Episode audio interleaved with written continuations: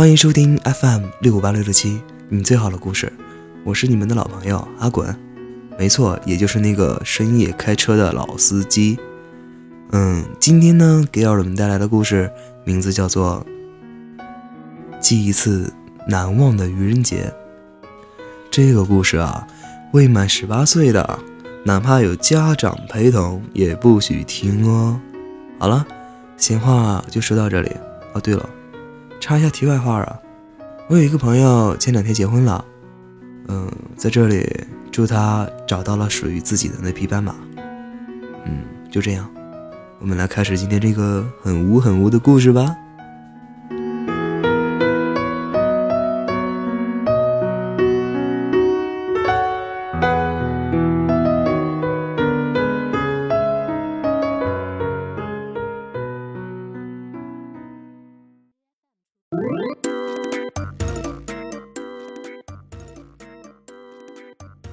这是一个写在愚人节的故事，我不知道别人有没有在愚人节整人整得很嗨的经历。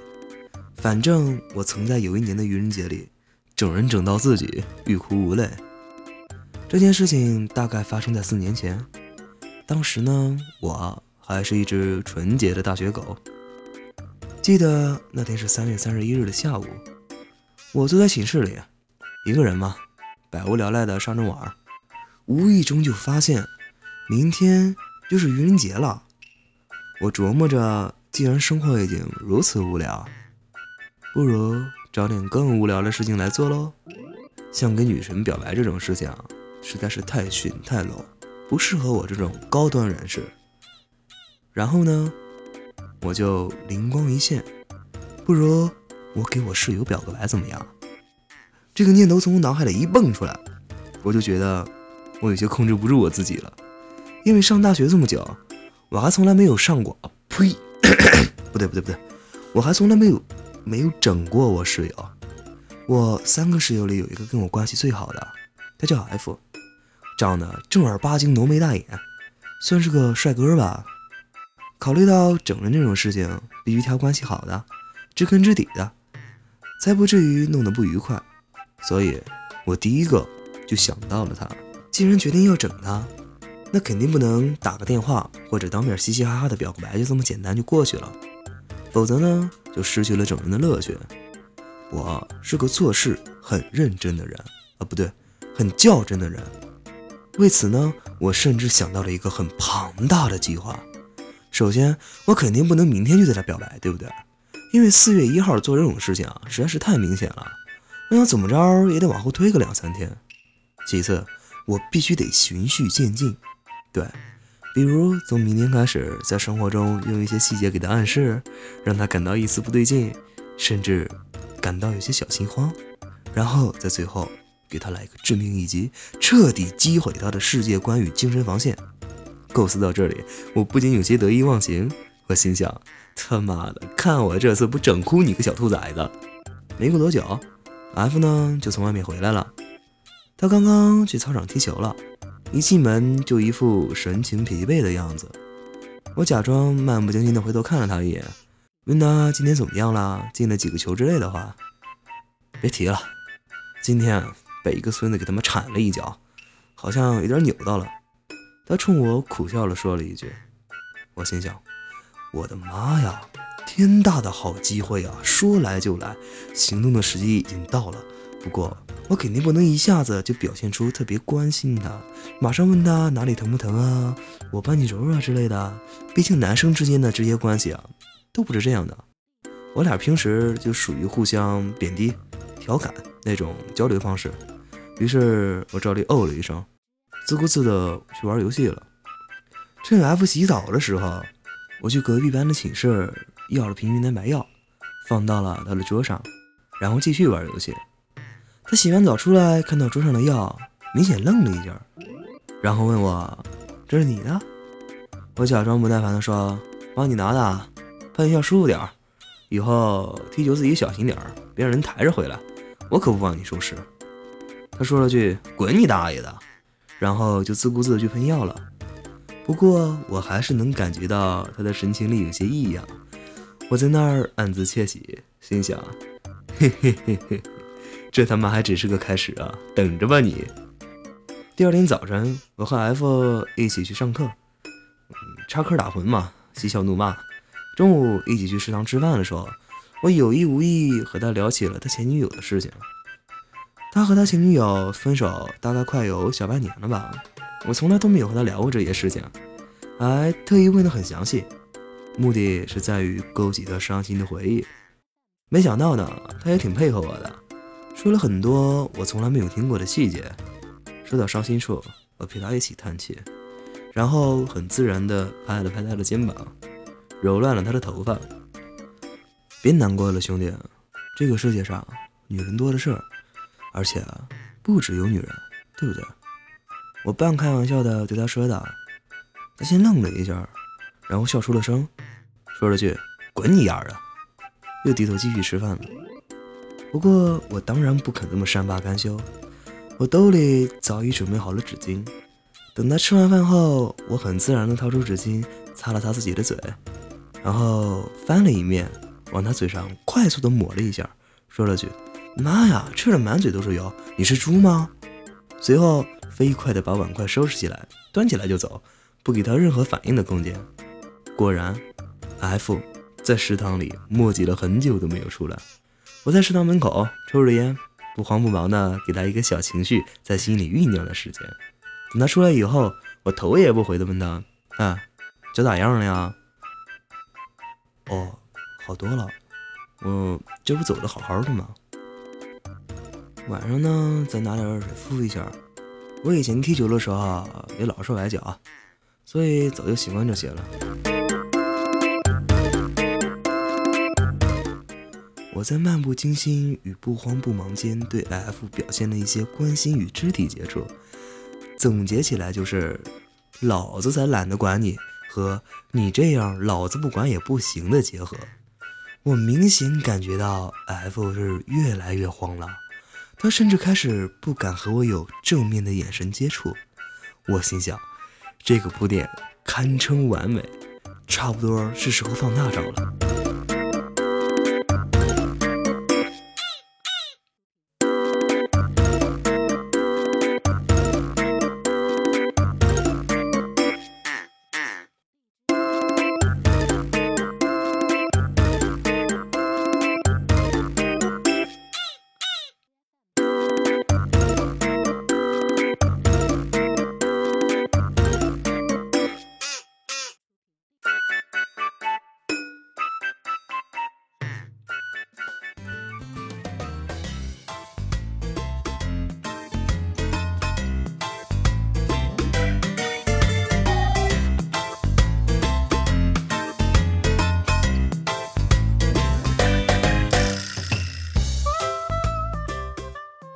第三天早上一起床，我就故意的表现的很郁郁寡欢，不想说话，唉声叹气的。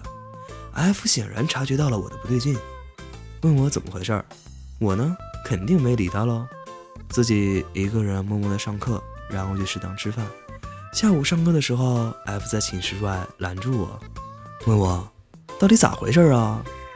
我一副不耐烦的样子对他说：“你别问了，一两句也说不清楚。”然后 F 只好悻悻地走了。等到上课的时候，我用手机给坐在教室另一头的 F 发了个信息，我说：“今晚陪我去喝喝酒吧。”我偷偷瞄了一眼 F 的表情，他看了看手机，下意识地吞了一下口水，然后在那儿低头噼里啪啦地打了很多字，然而最后发到我手机里的只有两个字：“好的。”下课以后，我俩一起出了校门，去了之前一起看球的那个酒吧。一路上，我俩各自抽着烟，谁都没有说话。我不知道 F 当时在想些什么，我心里反正一直在盘算着一会儿怎么跟他表白，大概进行到哪一步才能算结束呢？其实我呢也有一点那种忐忑不安的感觉，因为演到这个地步，实在是有点难以收场了。接下来考验的根本不是我的演技，而是我的心理承受能力啊！到了酒吧以后，我特意挑选了吧台的位置坐，因为吧台的位置都是并排的，这样可以有效避免的面对面的眼神接触，以防我的脸绷不住，一不小心就出卖了我自己。我点了一杯长岛冰茶，F 点了一杯金汤力，然后我们就坐在那里，有一搭没一搭的聊着一些不着边际的话，气氛也开始变得有些暧昧起来。我看了一眼 F 的脸，他的表情很凝重，似乎也是有心事的样子，这让我感觉不太对劲，因为我预想中他应该出现的是紧张，甚至会刻意说一些。不好笑的冷笑话来打破沉默之类的，但是他都没有，只是默默的喝着酒。我喜欢你。趁着一杯酒下肚，我觉得时机差不多了，于是鼓起勇气对 F 说：“嗯，我知道。”F 也猛干了杯中的酒，回答道：“啊？”我心里不由得一惊，因为他这个反应大大的出乎了我的意料。我问：“你知道？”嗯，我知道，很多话何必非要说出口呢？我和你不一样的地方在于，有些话我习惯藏在心里，不懂的人说了也没用，懂的人没必要说，不是吗？我觉得你应该能懂我的，对吧？听他说完这句颇为费劲的话，我手一滑，杯子差点掉在了地上。这意思难道是说，他奶奶的他也喜欢我？不过我并没有当时慌了阵脚，而是脑海里各种信息在飞速的旋转着。我并不是相信 F 真的是基佬，毕竟我和他认识这么久，我不可能看不出来他是不是基佬。也就是说，这货肯定看穿了我在整他。现在他在反整我，想让我慌乱摊牌，看我出丑。没想到啊，没想到，这他妈这小子居然给老子玩起了反间计！我突然想起一句话来，对，最近很流行的一句话：我走过最崎岖泥泞的道路，就是他的套路。这句话用在他身上，我感觉真是再合适不过了。当然嘛，我肯定不会就这么善罢甘休，不然我筹备了这么久的计划。最后不但没有整到他，反而被他给摆了一道，这绝对不是我能承受的结果。于是，现在唯一的选择就是演下去，看他们谁玩得过谁，看谁先投死认输。于是我叹了口气，无不伤感的对他说：“那又能怎么样呢？说这些只是徒增伤感而已，很多事情并不会有什么结果。”没想到 F 居然伸出手臂搂住了我的肩膀，我紧绷着脸，咬着嘴唇，默念：“克制，克制，一定要克制。”然后像一尊雕像一样坐在那里一动不动。我甚至想过，我是不是要靠着他会好一些？当然，最后还是打消了这个念头。我觉得我自己的内心还没有强大到如此的地步。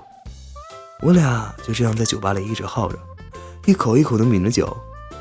一杯几乎能喝个半小时，不知不觉已经到了晚上十二点寝室熄灯的时候。F 看了看手机，转头问我：“这么晚了，咱还回去吗？”我脸一黑，我心想：F 这货是要给我打一个反手大招啊！这话的潜台词无非就是去开房呗。当然，我肯定不能在这种地方就认输。我明白他这招虽然狠，但一定是吃准我会拒绝才这么说。但是我答应了他，看他怎么办。而且我不能给他任何喘息的机会。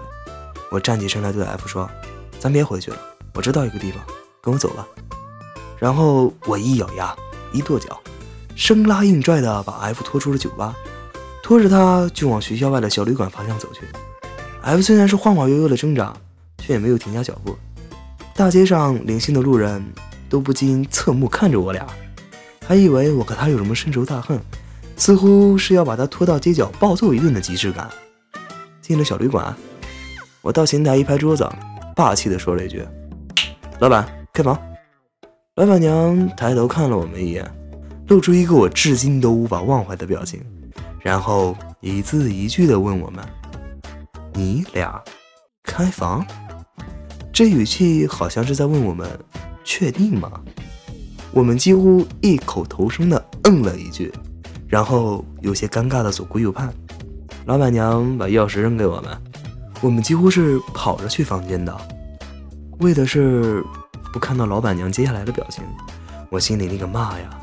我堂堂一个纯直男，上了这么久大学，甚至没和学妹出来开过房，第一次居然他妈的给了自己的室友，仅仅为了赌一口气，我他妈到底是为了什么呀？天哪！进了房间以后，我俩沉默的坐在床沿边，这时候。酒精的后劲已经有点上来了，我估计我俩当时应该都是有那种有点上头了吧，早就忘记了这仅仅是个愚人节的玩笑而已。其实我们平时就这样，虽然是好朋友，但是从来不服对方，无论是在球场还是在游戏里，都要争一个高下。这一次喝了酒，更是抱着要把对方干到跪地求饶的决心。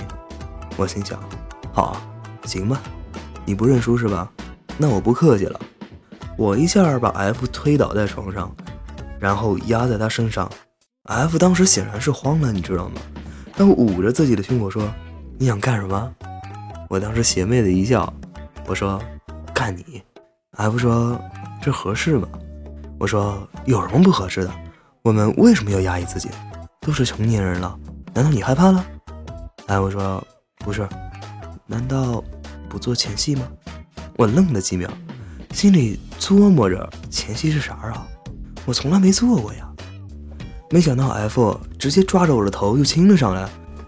他妈的，当时老子绝对是受到了史诗般的惊吓呀！加上是实在喝多了，胃里猛地翻腾了起来。我连忙推开 F，冲到厕所里，抱着马桶就吐了起来。不知吐了多久，我回头一看，F 抱着洗脸池也在那里吐。F 转头看了我一眼，用生无可恋的表情对我说：“你输了，是你先推开我的。”我扶着马桶站起来，往脸池盆里看了一眼，对他说：“不是你输了，你吐的比我多。”然后我俩倒在床上，哼哼唧唧的骂了对方一个小时，然后就各自睡着了。第二天早上醒来，我和 F 坐在床上都很尴尬。我对 F 说：“我俩是不是玩的有点太过了呀？”我本来只是想整你一下，没想到结局竟然会变成这个样子。F 说：“你整个鬼啊！你看今天几号了？都四月四号，都他妈清明了。话说你到底从啥时候开始发现我在整你的啊？”我问 F。前两周我就发现了，因为你看我的眼神啊，总是怪怪的。我说：“去你大爷的！我前几天计划才刚刚开始的好吗？那就只能说明你真的有 gay 的潜质。我以后还是离你远一些好了。” F 看了我一眼，然后向墙角缩了缩他的身体。听到这儿，我当时真他妈想给他甩一个大嘴巴子。我说：“你他妈还说我？你居然亲我呀！你真是可怕！你的下限到底在哪儿啊，兄弟？”F 听我说完，呃，捂着嘴干呕了一下。他说：“你别说了，我又想吐了。咱们说好一个月不要跟彼此说话好吗？我现在看到你我就不舒服。”总之，这个事情就这么完了。我们两个直男因为一次愚人节的无聊玩笑，让彼此的关系在清明节的深夜越过了道德的边界，走过了爱的禁区。这场无聊的比拼，在最后终于落了个两败俱伤。我们没有从对方身上找到任何乐子，反而让自己恶心了很久都没有缓过劲来。更让人绝望的是，F 在回寝室的路上对我说了一句话，彻底扎心了。话说。你用这些心思去追一个姑娘，你他妈的早就不是单身了吧？好了，今天故事就说到这儿，我们再见了。我先找个地方去吐一会儿，你们先聊，拜拜。哦，对了，忘了说一件事情，最后一首《菊花半晚山》送给你们，希望你们会喜欢。我们再见，拜拜。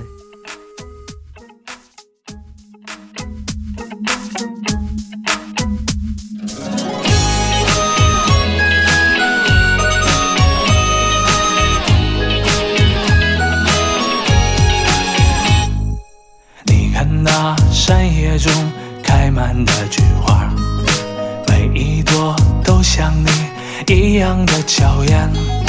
我用心去灌溉着我们的爱情，绽放出最美的花蕾。花丛中的菊花不及你动人，你的笑容让它们羞涩枯萎，你的柔情似水被紧紧包围，绽放出爱情的甜美。看那一朵朵菊花爆满山，盛开在我们相爱的季节。就算海水枯，就算石头也腐烂，我的心也不会再改变。看那一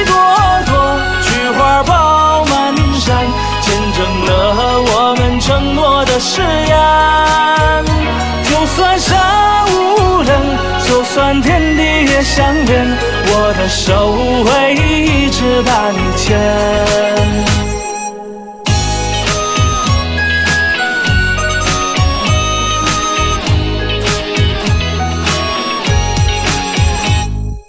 你看那山野中开满的菊花，每一朵都像你一样的娇艳。我用心去灌溉着我们的爱情，绽放出最美的花蕾。花丛中的菊花不及你动人，你的笑容让它们羞涩枯萎，你的柔情似水被紧紧包围，绽放出爱情的甜美。看那一朵朵菊花爆满山，盛开在我们相爱的季节。就算海水枯，就算石头也腐烂，我的心也不会再改变。看那一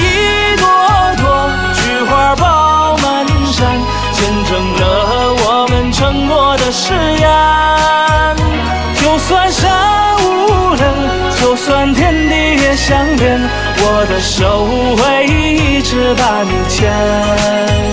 看那一朵朵菊花爆满山，盛开在我们相爱的季节。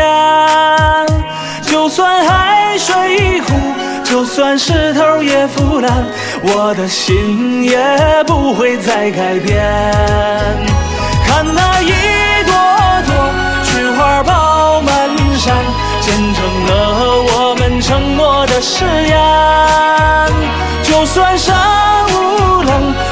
就算天地也相连，我的手会一直把你牵。就算山无棱，就算天地也相连，我的手会一直把你牵。